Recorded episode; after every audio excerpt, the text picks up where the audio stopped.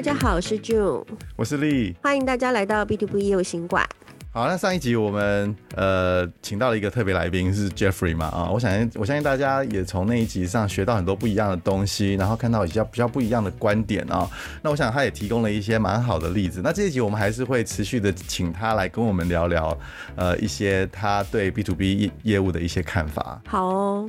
其实上次就是跟 Jeffrey 做完就是访谈之后，其实对 Jeffrey 印象真的很深刻，因为其实我觉得他不仅是自己本身很优秀，而且他的态度都维持得非常的乐观跟正面。那我觉得这个真的是，嗯、不论是我们就是在业界或是在生活中，真的都是要非常秉持这种乐观的生活态度。所以我觉得这是 Jeffrey 很棒的地方。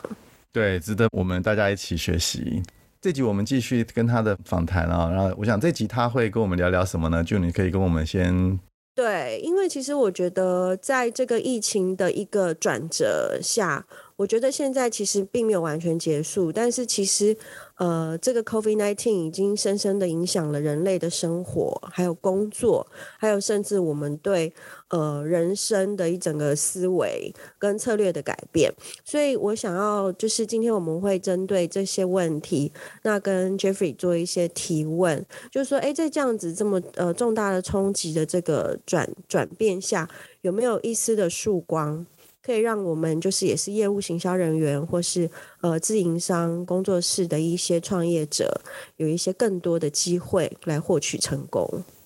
好啊，那我们就今天就继续来听听 Jeffrey 的这段访谈。Jeffrey，我们这边也想说，再请教你在呃这段期间，因为过去的这半年到一年，大家一直就是呃受到一些疫情的冲击。那在这样的一个就是有一点像是。呃，很多不确定因素的这样的一个情况下，不晓得有没有什么可以跟我们听众分享，尤其是在可能有些人他想要开创他新的新的一个职业，或者说新的一个呃工作或是企业，有没有什么嗯，根对根据这个疫情相关的比较宝贵的建议跟大家分享一下？OK，呃，我自己本身啦，就分享一下我的一些 humble opinion 哦，就是我觉得在疫情。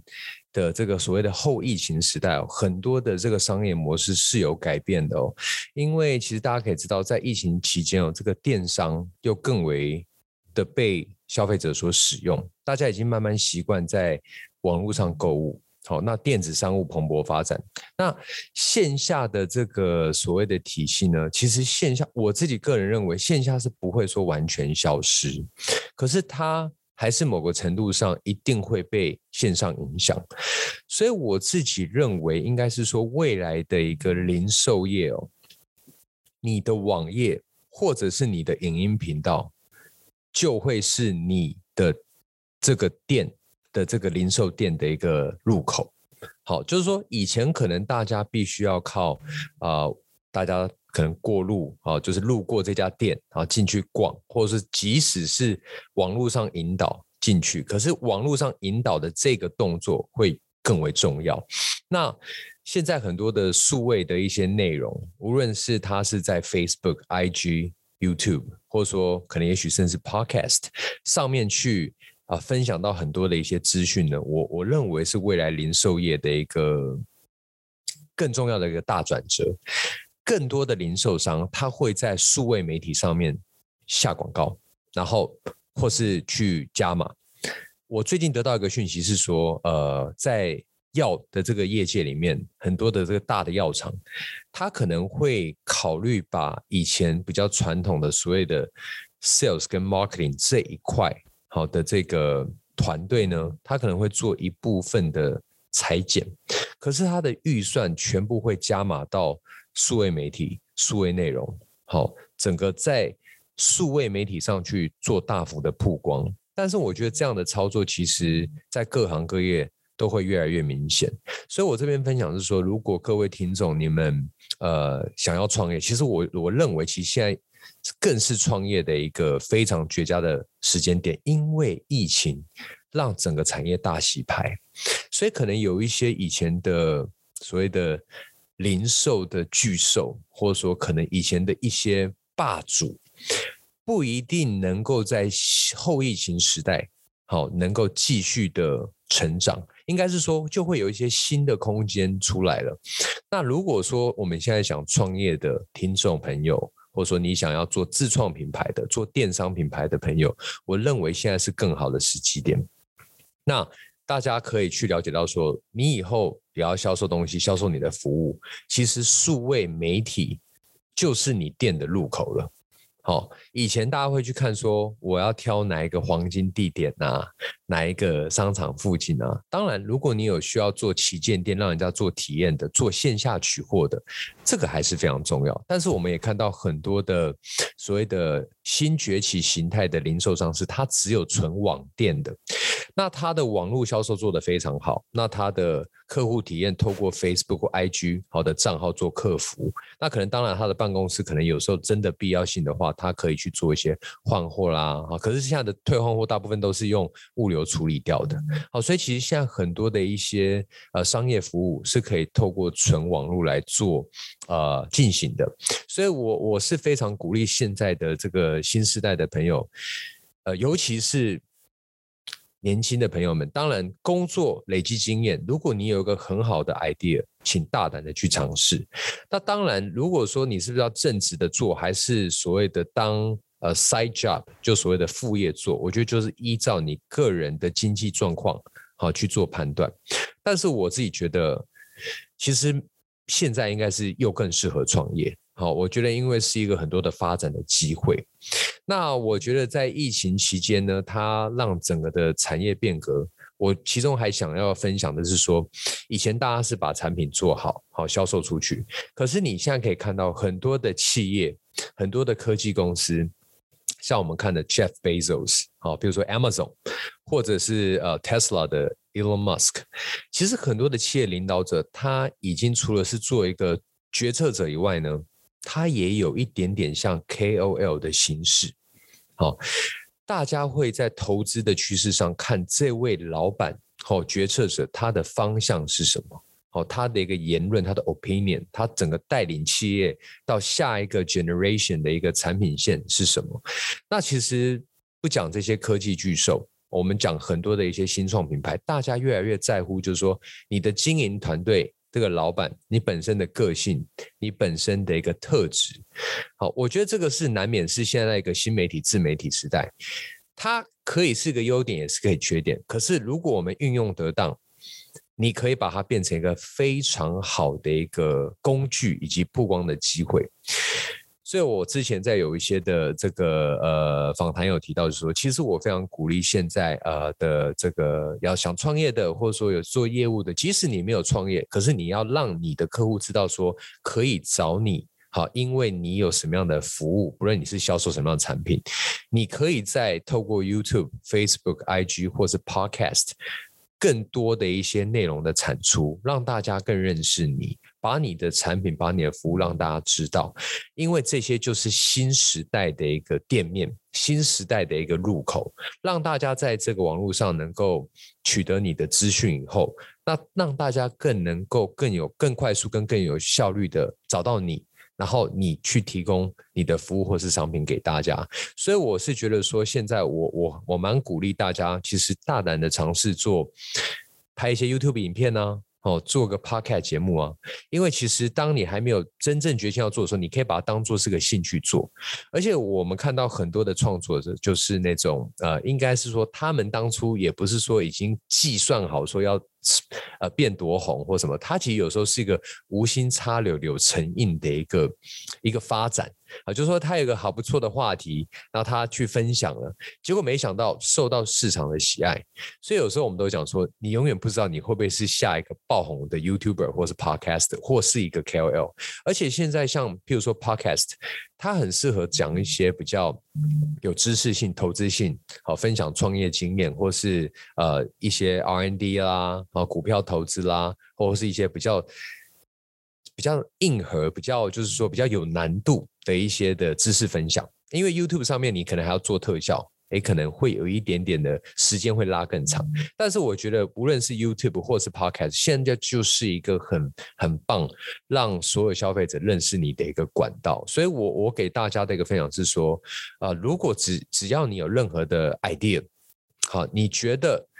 你想做看看，请大胆的去尝试，因为很有可能你就创造一个新的一个契机点出来。对，以上是我的分享。这个这个让我跟 June 其实应该很有感啊。其实我们刚开始在做这 podcast 的时候，也没有特别想要去经营什么样的东西。那可是其实就呃，到我们做了现在也做了三季，也做了四十集左右了。那其实我们发现，其实在听我们节目的人其实还蛮多的。然后，然后对，然后我觉得他们也很乐意跟我们分享，就是说他们喜欢哪一些内容啦，然后不喜欢哪一些内容。然后就久而久之，我觉得它有变成一个品牌的经营了。我觉得我其实还蛮赞同你刚刚讲这个东西，在这个年代，其实大家接受就喜欢这样子的东西，然后呃，你要说刻意或是不刻意的去经营这个品牌都好，但是就是呃，也回到你最早讲的一个信任感的一个一个一个肯定，或者是你的人际关系的一个建立的这个东西，我相信会对你这个本业会也也会有一些帮助，这样子。真的，这个后疫情就是其实还是一直在现在进行式嘛，可是感觉就是以前很多就是一些传统的框架，慢慢的其实也被呃打破了。大家其实现在也都蛮能够勇敢的去表现自己，而且把自己变成一个就是商品来做推广跟曝光。对啊，因为我我自己还有一个本身的一个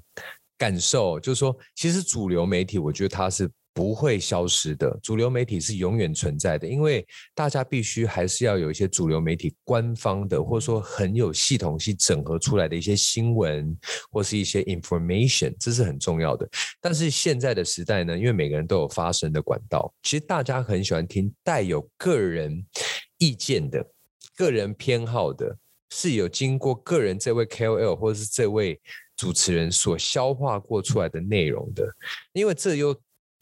更让大家更有亲亲近感、亲切感。譬如说，像以前好，大家追星，好，譬如说很喜欢哪位演员啊，或者是歌手，可能就要在很正式的这种，就是说，呃，节目，好，或者说，呃，什么样的一个呃电影啊，什么样的一个作品才看得到他。可是现在很多的艺人 KOL，他有自己的 YouTuber 啊，有自己的 YouTube 频道，有自己的 Podcast 频道，你二十四小时全球不分国界，你只要想。听或是看这位你喜欢的主持人 KOL 或是艺人的节目的时候，你只要上他的 channel，你马上可以跟他有听到他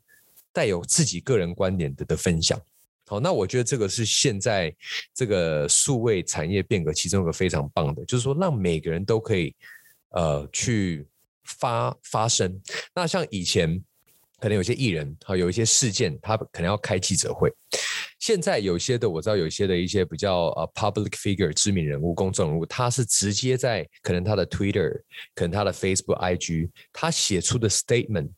他不需要可能会被主流媒体有任何的扭曲。好，所以等于说他更直接了，他可以让所有的听众、观众、消费者知道他最原汁原味的的想表达的意见。那我觉得这个真的是一个非常大的一个创新啦，我我是非常期待，而且我认为这样的创新还会再持续下去。我觉得刚刚 Jeffrey 跟我们分享的东西，我觉得其实呃大家